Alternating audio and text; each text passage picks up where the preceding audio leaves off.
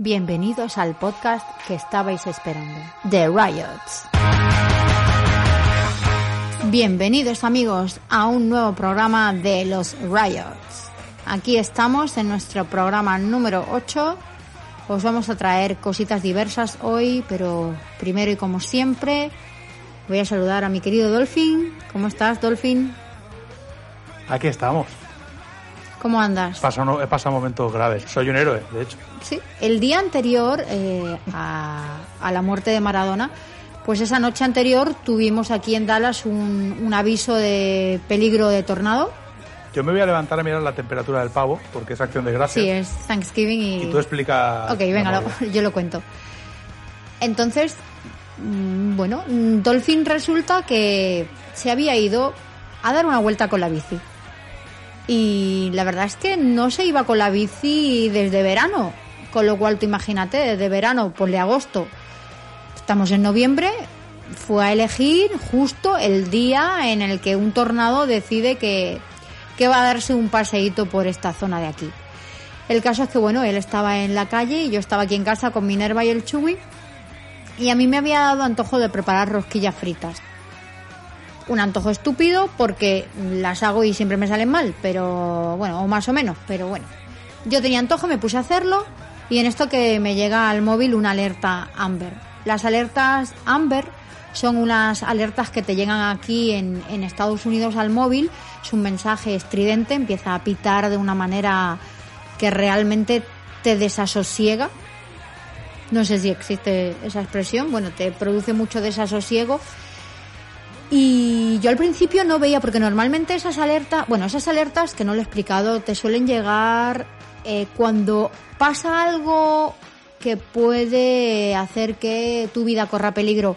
Normalmente cuando raptan a algún menor o cuando eh, se ha dado a la fuga alguien que la policía está buscando. Entonces a lo mejor pues te ponen en, la, en el mensaje el, el, la marca del coche, la matrícula, color, de una breve descripción de la persona o, por ejemplo, cuando hay alguna inclemencia temporal, cuando puede venir un tornado o, en Colorado cuando estuvimos nos llegó la alerta Amber que creo que ya explicamos de qué iban estas alertas, pero bueno, por si acaso alguien no lo escuchó, nos llegó la alarma de, de posible inundación.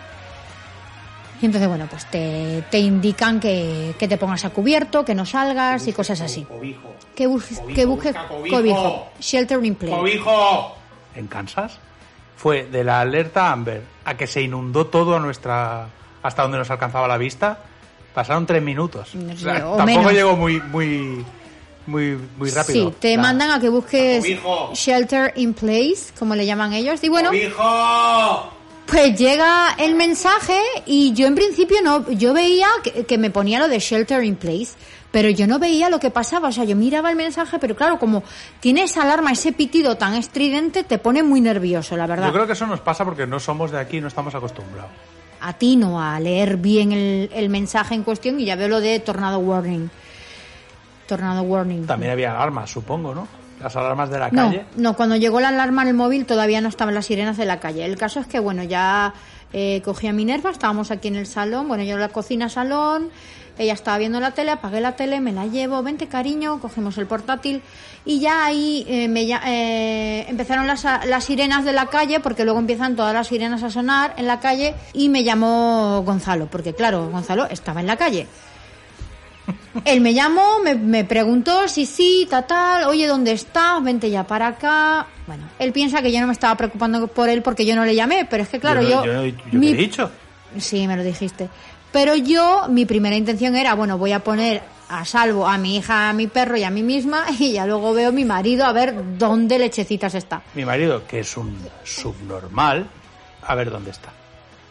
El Chubby estaba durmiendo y hay que decir, hay que resaltar este hecho porque en la alarma de posible tornado que tuvimos el año pasado, el Chubby media hora antes, y ya lo hemos comentado, media hora antes ya estaba temblando y escondiéndose. Y ahora estaba durmiendo, con lo cual yo cuando vi al Chubby así, te juro que pensé, nah, esto no es nada. Hombre, el- eh, hay que Pero reconocer que así- nuestro primer tornado aquí lo predijo el Chugui. Nosotros pensamos Pero aún que así te digo una cosa. me temblaban hasta las pestañas, ¿eh? Porque me pongo muy nerviosa. Y eso que estabas en casa. Sí, claro, en casa. Viene el tornado por aquí, nos revienta todo lleno de escombros y a ver cómo sales. Bueno, tampoco te flipes.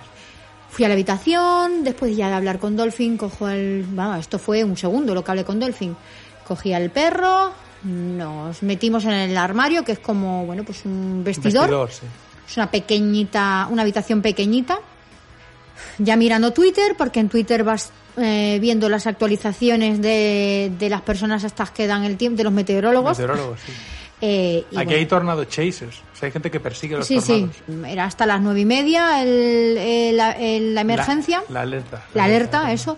Y eran las nueve y dije, bueno, pues nada, aquí media hora. En esto que paran las alarmas, en Twitter la gente, pues la gente está de coña en Twitter, está de cachondeo, Sí, está como Eva, plan- Eva descubrió Twitter. Entonces la gente flipando porque de repente ya no había alarmas, pero seguía habiendo, pero se supone que seguía la alerta, ¿no?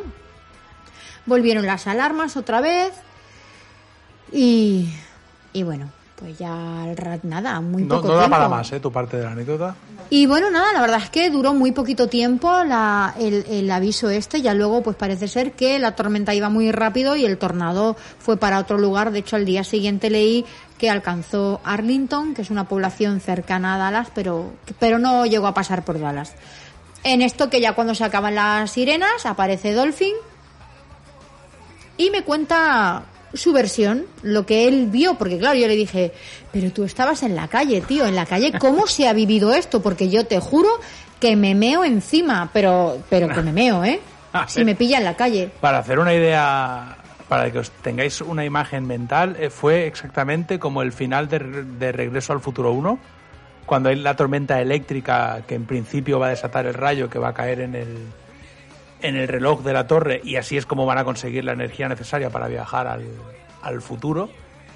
Eh, fue lo mismo. Yo de repente, de hecho, aquí eh, puedes hacer bicicleta por unos trails que hay, que son simplemente pues unos senderos que se habilitan como al margen del tráfico y de las calles y que cruzan la ciudad. Hay varios y por ahí pueden ir peatones, eh, gente corriendo y gente en bicicleta. Está, es como un carril bici, pero no como los que hay en España, sino que aquí ese carril bici no lo cruzan nadie. O sea, el carril bici va eh, por un sendero aislado, entonces, bueno, puedes ir con bastante seguridad.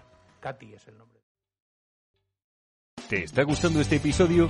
Hazte fan desde el botón Apoyar del podcast de Nivos. Elige tu aportación y podrás escuchar este y el resto de sus episodios extra. Además, ayudarás a su productor a seguir creando contenido con la misma pasión y dedicación.